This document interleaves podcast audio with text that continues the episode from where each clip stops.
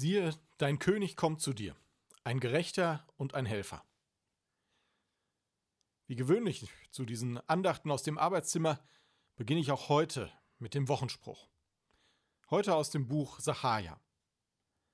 Mit ihm beginnt ein neues Kirchenjahr. Nicht mit Böllern und Sekt, sondern mit Warten und Erwartungen.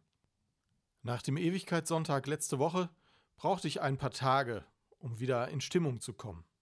Aber jetzt, wo die Kirche sich bereits geschmückt hat, wo im Haus ein paar Krippen stehen und Lichter aufgestellt sind, da fühle ich die Vorfreude in mir.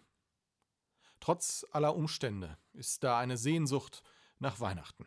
Fast wie alle Jahre wieder. Dass es nicht nur mir so geht, das sehen wir auch in der Kirche. Das Interesse an unseren wenigen Live-Angeboten ist da. Schweren Herzens müssen wir die Adventfeiern für die kommende Woche absagen, weil es nicht an der Zeit ist, sich in Gruppen zu treffen. Und anders als Gottesdienste sind Adventfeiern nicht lebensnotwendig. Die Gottesdienste hingegen bauen wir aus, beziehungsweise wir verdoppeln sie. Ab heute gibt es im Advent jeweils um 10.30 Uhr und um 10.45 Uhr Gottesdienste in der Kirche. Wir kommen mit den 50 zugelassenen Sitzplätzen auf Abstand schlicht nicht hin. Es ist allerdings notwendig, sich vorher im Gemeindebüro unter 02335 70094 oder im Internet über unsere Internetseite www.ev-kirche-wengern.de anzumelden. Denn wir wollen natürlich niemanden vor der Kirchtür abweisen müssen. Siehe, dein König kommt zu dir, ein Gerechter und ein Helfer. Ich halte die Augen nun offen nach diesem König, wenn wir nun Andacht feiern. Und wir tun dies im Namen Gottes des Vaters und des Sohnes und des Heiligen Geistes. Amen.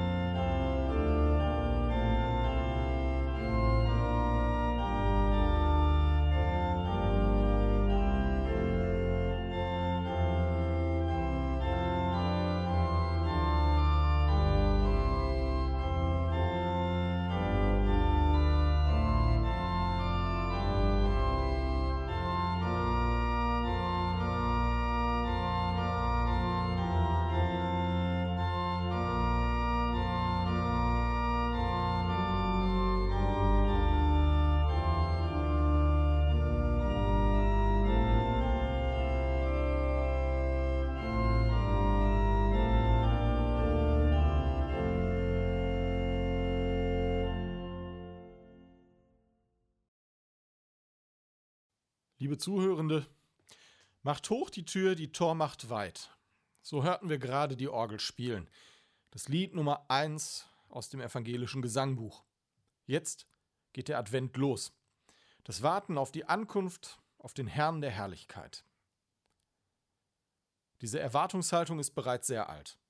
Die Hoffnung auf einen, der die Welt verändert, der wahlweise von Besatzung errettet, die Königsherrschaft Gottes aufrichtet, der ein militärischer Herrscher ist, um die Feinde zu besiegen, oder der für Recht und Gerechtigkeit eintritt. Von einer dieser Erwartungshaltungen hören wir heute vom Propheten Sacharja, der etwa 500 vor Christus wirkte. Du, Tochter Zion, freue dich sehr, und du, Tochter Jerusalem, jauchze. Siehe, dein König kommt zu dir, ein Gerechter und ein Helfer, arm, und reitet auf einem Esel, auf einem Füllen der Eselin. Denn ich will die Wagen vernichten in Ephraim und die Rosse in Jerusalem, und der Kriegsbogen soll zerbrochen werden. Denn er wird Frieden gebieten den Völkern, und seine Herrschaft wird sein von einem Meer bis zum anderen und vom Strom bis an die Enden der Erde.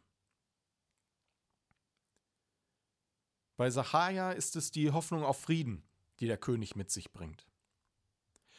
Nach dem babylonischen Exil, nach der Wiederkehr der Deportierten zurück nach Jerusalem und während des Neuaufbaus des Tempels bringt der Prophet diese Worte zu Gehör. Propheten im Alten Testament sind, anders als in unserem Sprachgebrauch, keine Vorhersager, sondern Hervorsager.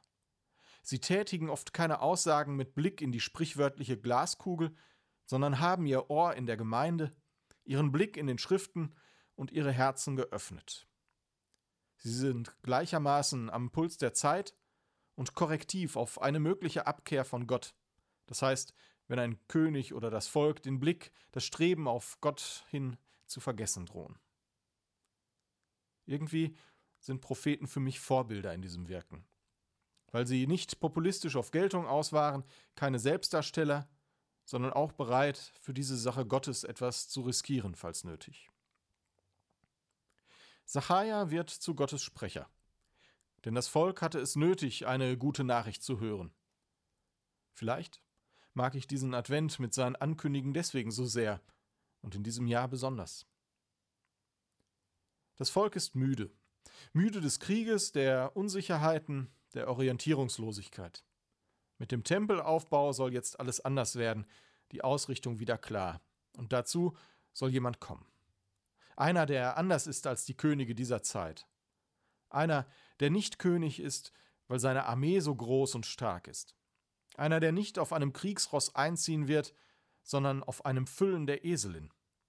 Das mutet an wie die Karikatur eines Königs, wo man doch heutzutage mit Karikaturen aufpassen muss.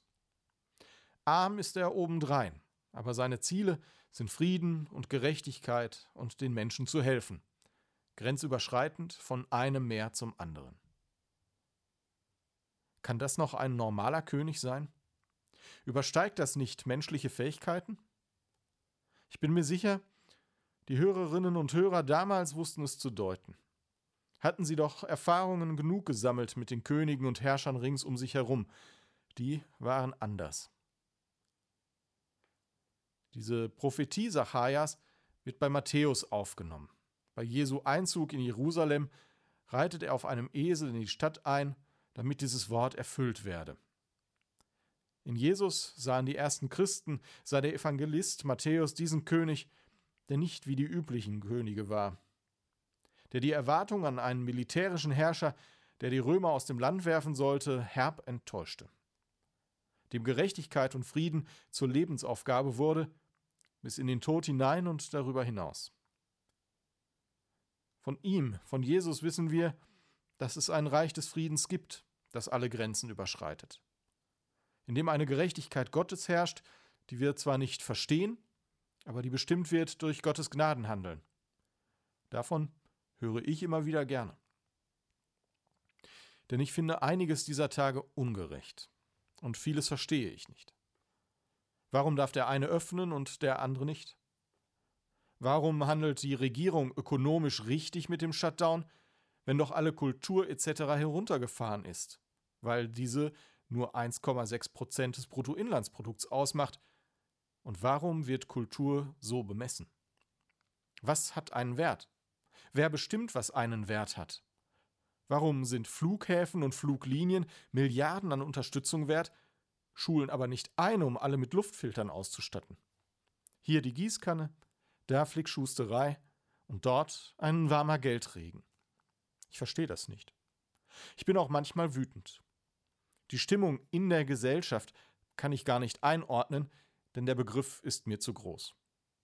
Es gibt eine unwahrscheinlich laute, aber eigentlich sehr, sehr kleine Minderheit, die Stimmung macht. Es gibt rechte Gruppierungen, die versuchen, sich dieser Stimmung zu bemächtigen. Es gibt Querdenker, die so querdenken, dass mein Gehirn sich weigert, deren Gedankengänge nachzuvollziehen. Es gibt Jana aus Kassel, deren Naivität im besten Falle oder vermutlich eher geistige Brandstiftung durch Geschichtsumdeutung mich fassungslos dasitzen lassen. Es gibt aber auch die mittlerweile beinahe professionell eingeübte Schlange vor dem Bäcker, wie jeden Morgen, mit Abstand und freundlichen Gesichtern hinter den Masken. Es gibt die Gespräche am Telefon, beim Spazierengehen oder bei wohldosierten Treffen, die mich aufbauen. Es gibt digitales Leben, das nicht das Analoge ersetzt, aber manches auffängt. Jeden Morgen geht die Sonne auf. Die klare, kalte Luft sorgt für ein Gefühl von Winter und am Nachmittag geht die Sonne wieder unter. Die Erde dreht sich weiter, Tag für Tag. Sie geht gar nicht unter, auch wenn ich das manchmal glauben mag, wenn ich zu viele Nachrichten schaue. Vielleicht bin ich deswegen so empfänglich für gute Nachrichten, für Verheißungen und für Prophetenworte. Ich höre sie einfach gerne, weil sie wahr wurden.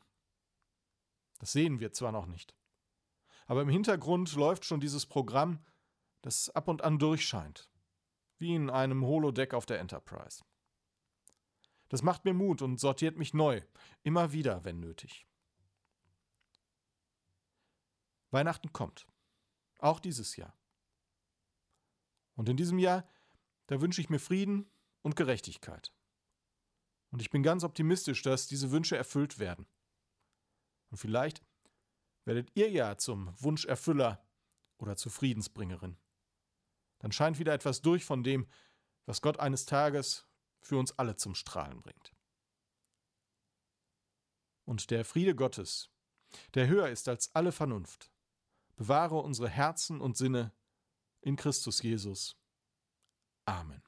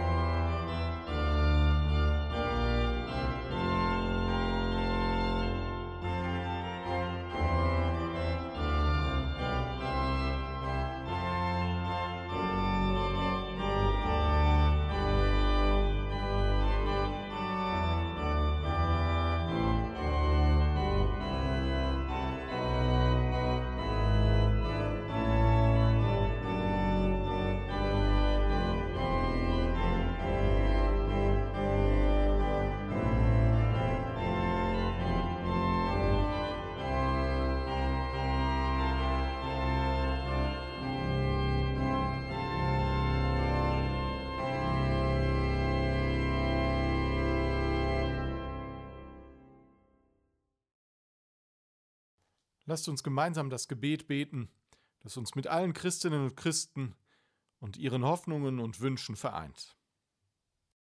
Vater unser im Himmel, geheiligt werde dein Name. Dein Reich komme, dein Wille geschehe, wie im Himmel so auf Erden. Unser tägliches Brot gib uns heute und vergib uns unsere Schuld, wie auch wir vergeben unseren Schuldigern und führe uns nicht in Versuchung, sondern erlöse uns von dem Bösen. Denn dein ist das Reich und die Kraft und die Herrlichkeit in Ewigkeit.